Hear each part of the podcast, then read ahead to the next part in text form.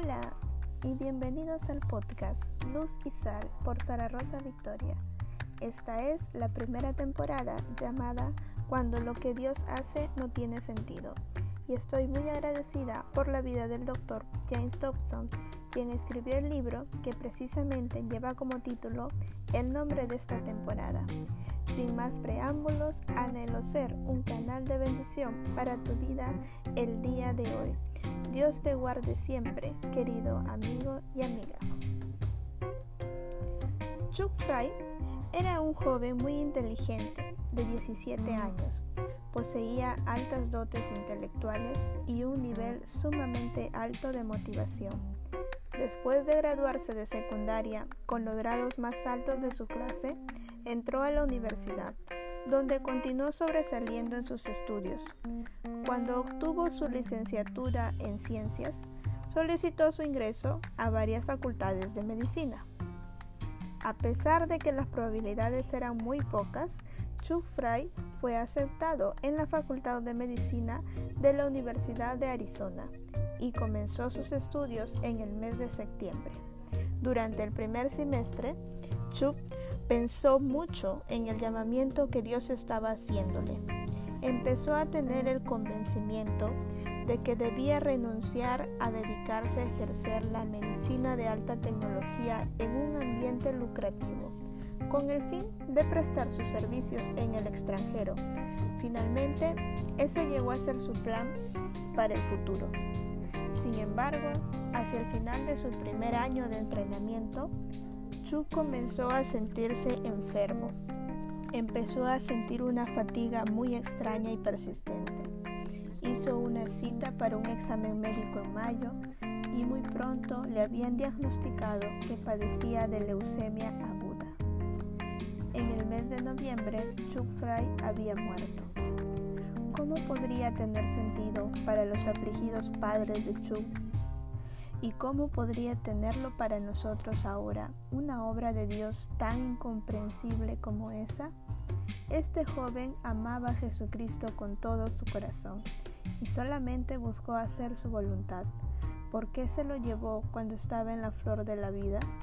A pesar de las muchas oraciones angustiosas de miembros de su familia consagrados a Dios y de fieles amigos, muy claramente el Señor les dijo no a todos. ¿Pero por qué? Si se le hubiera podido permitir vivir, Chuck hubiera podido atender a miles de personas pobres y necesitadas que de otra manera sufrirían y morirían irremediablemente. No solo él habría podido atender sus necesidades físicas, sino que su mayor deseo era compartir el mensaje del Evangelio con aquellos que jamás habían oído esta historia la más maravillosa de todas, por cierto. Así que, sencillamente, su muerte no tenía sentido. Imagínese junto conmigo a la enorme cantidad de personas gravemente enfermas a las que el doctor Chuck hubiera podido ayudar durante su vida. Algunas con cáncer, otras con tuberculosis o con trastornos congénitos y algunas que aún serían niños demasiado pequeños para ni siquiera poder comprender su dolor. ¿Por qué habría de negarles la divina providencia sus dedicados servicios de médico? Existe otra dimensión de la historia de Chuck Fry que completa el cuadro. En el mes de marzo de su primer año en la Facultad de Medicina, Chuck se había comprometido para casarse. Su novia se llamaba Karen Ernst y era también una creyente consagrada a Jesucristo. Seis semanas después de su compromiso, ella se enteró de la enfermedad mortal que Chuck padecía, pero decidió seguir adelante con los planes para la boda. Ambos se convirtieron en marido y mujer menos de dos horas antes de su trágica muerte. Luego, Karen se matriculó en la Facultad de Medicina de la Universidad de Arizona. Se dedicó a trabajar como doctora misionera en África del Sur. La doctora Fry sirvió allí hasta 1992 en un hospital sostenido por una iglesia. Estoy segura de que ella se pregunta, en medio de tanto sufrimiento, ¿por qué no le fue permitido a su brillante y joven esposo que cumpliera su misión como su colega en la profesión médica? El propósito de Dios en cuanto a la muerte de este joven es un misterio y permanecerá siéndolo. Porque después de mucha oración se le permitió a Chu que entrara a la facultad de medicina, si no iba a poder vivir hasta completar esa educación. ¿Dónde vino el llamamiento aceptado por él a ir como médico al campo misionero? ¿Por qué le fue dado tanto talento a un joven que no podría utilizarlo? ¿Y por qué fue acortada la vida de un estudiante tan maduro y prometedor cuando muchos adictos a las drogas, borrachos y hombres malvados viven largas vidas siendo una carga para la sociedad? Estas inquietantes preguntas son mucho más fáciles de hacer que de contestar, y hay muchas otras. Más ejemplos de aflicciones y sufrimientos inexplicables podrían llenar los estantes de la biblioteca más grande del mundo, y cada persona sobre la faz de la tierra podría contribuir con sus propias ilustraciones. No es fácil el racionalizar las guerras, el hambre, las enfermedades, los desastres naturales y las muertes prematuras. Pero las desdichas de esta clase en gran escala a veces inquietan menos a la persona que las circunstancias con que nos enfrentamos personalmente cada uno de nosotros. Estas y un millón de otras fuentes de sufrimiento experimentado por los seres humanos plantean preguntas inevitables que inquietan el alma. Si usted cree que Dios tiene la obligación de explicarnos su conducta, usted debiera examinar los siguientes pasajes de la Biblia. Salomón escribió en Proverbios 25.2, Gloria de Dios es encubrir un asunto. Isaías 45.15 declara, verdaderamente tú eres Dios que te encubres. En Deuteronomios 29:29 leemos, Las cosas secretas pertenecen al Señor nuestro Dios. Eclesiastés 11:5 proclama, Como tú no sabes cuál es el camino del viento, o cómo crecen los huesos en el vientre de la mujer embarazada, así ignoras la obra de Dios, el cual hace todas las cosas. Isaías 55 del 8 al 9 enseña, porque mis pensamientos no son vuestros pensamientos, ni vuestros caminos mis caminos, declara el Señor. Porque como los cielos son más altos que la tierra, así mis caminos son más altos que vuestros caminos, y mis pensamientos más que vuestros pensamientos. Qué arrogantes somos cuando pensamos lo contrario Romanos 11:33 indica que los juicios de Dios son insondables y sus caminos inescrutables.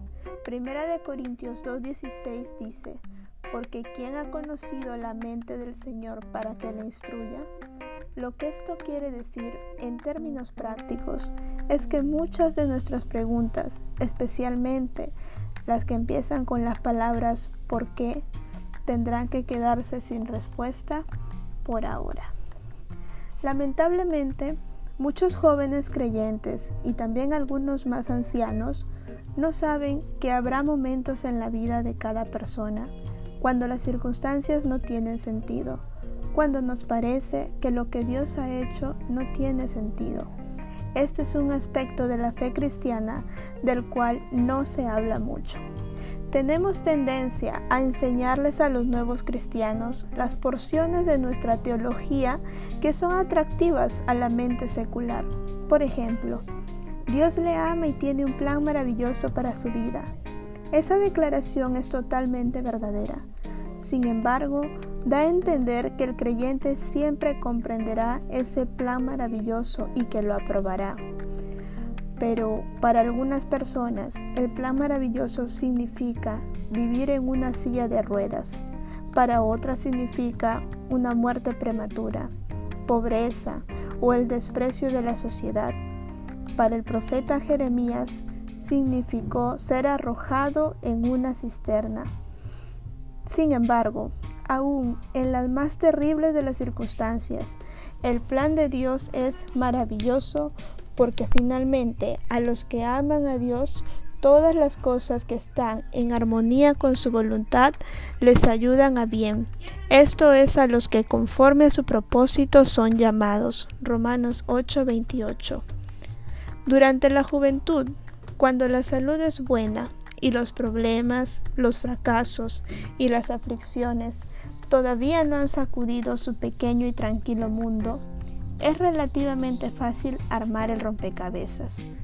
Uno puede creer sinceramente y tiene buenos indicios de ello que siempre será así.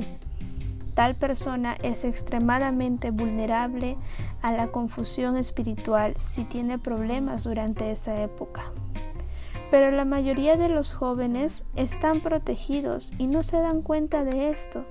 Entonces, a medida que pasan los años, un día ocurre, sin ningún aviso, el horror penetra en la vida de la persona o en la de uno de sus seres queridos. ¿Qué es lo que estoy sugiriendo? ¿Que nuestro Padre Celestial no se preocupa por sus vulnerables hijos? Es casi una blasfemia decir esto. El Padre dice, que pueblo suyo somos y ovejas de su prado, en Salmos 103. Su gran amor por nosotros le movió a enviar a su único Hijo como sacrificio por nuestro pecado, para que pudiéramos escapar del castigo que merecemos. El apóstol Pablo lo expresa así, por lo cual estoy seguro de que ni la muerte ni la vida, ni ángeles ni principados ni potestades, ni lo presente ni lo porvenir, ni lo alto ni lo profundo, ni ninguna otra cosa creada nos podrá separar del amor de Dios que es en Cristo Jesús, Señor nuestro. Isaías nos comunicó también el siguiente mensaje. No temas, porque yo estoy contigo. No desmayes, porque yo soy tu Dios que te esfuerzo. Siempre te ayudaré, siempre te sustentaré con la diestra de mi justicia. Entonces, el problema no tiene nada que ver con el amor y la misericordia de Dios. Sin embargo, el problema persiste. La principal preocupación acerca de esto y la razón por la que se escribió este libro es ayudar a los hermanos en la fe que están luchando con circunstancias que no tienen sentido. Esto puede ocurrirles aún a niños muy pequeños que son vulnerables a sentirse rechazados por Dios. Había un muchacho llamado Cristóbal al cual se le había quemado la cara en un fuego. Este joven le envió la siguiente nota a su psicoterapeuta. Estimado doctor Garnett, una persona grande, hoy día un muchacho que tiene unos 13 años de edad, me llamó tortuga. Y yo sé que me llamó así por motivo de mi cirugía plástica. Y creo que Dios me odia debido a mi labio. Y cuando me muera probablemente me mandará al infierno. Le quiere Cristóbal. Por supuesto, Cristóbal llegó a la conclusión de que su deformidad era evidencia del rechazo de Dios. La deducción lógica de un niño es, si Dios es todopoderoso y lo sabe todo, ¿Por qué dejó que algo tan terrible me ocurriera? Debe odiarme. Lamentablemente, Cristóbal no es el único que piensa así. Muchos otros creen la misma mentira satánica. En realidad, algún día, la mayoría de nosotros sentiremos esa misma clase de alejamiento de Dios. ¿Por qué sucederá esto? Porque las personas que llegan a vivir lo suficiente a la larga se enfrentarán a situaciones que no podrán comprender. Todos los seres somos iguales. Permítame decirlo otra vez. Decir que siempre comprenderemos lo que Dios hace y cómo nuestro sufrimiento y nuestras desilusiones son parte de su plan es tener un concepto equivocado de la Biblia. Tarde o temprano, la mayoría de nosotros llegaremos a encontrarnos en una situación en la que pareciera que Dios ha perdido el control. Esta idea solo es una ilusión, pero tiene consecuencias peligrosas para nuestra salud espiritual y mental. Lo curioso del caso es que no son el dolor y el sufrimiento los que causan el mayor daño. La confusión es el factor que hace trizas la fe. Es la ausencia de significado lo que hace que su situación sea intolerable. Al encontrarse en esa condición, su depresión causada por una enfermedad inesperada o la trágica muerte de un ser querido realmente puede ser más intensa que la experimentada por el incrédulo que ni esperaba ni recibió nada. No es raro escuchar a un cristiano que se siente confundido expresar enorme inquietud, ira o incluso blasfemias. La palabra clave en relación con esto es expectativas. Son las expectativas las que preparan el camino para que suframos una desilusión. No existe una angustia mayor que la que una persona experimenta cuando ha edificado todo su estilo de vida sobre cierto concepto teológico y que luego éste se derrumbe en un momento de tensión y dolor extraordinario. Una persona en esta situación se enfrenta con la crisis que ha sacudido su fundamento de fe. Al parecer, a la mayoría de los creyentes se les permite atravesar por valles emocionales y espirituales, cuyo propósito es probar su fe en el crisol de fuego. ¿Por qué? Porque la fe ocupa el primer lugar en la lista de prioridades de Dios.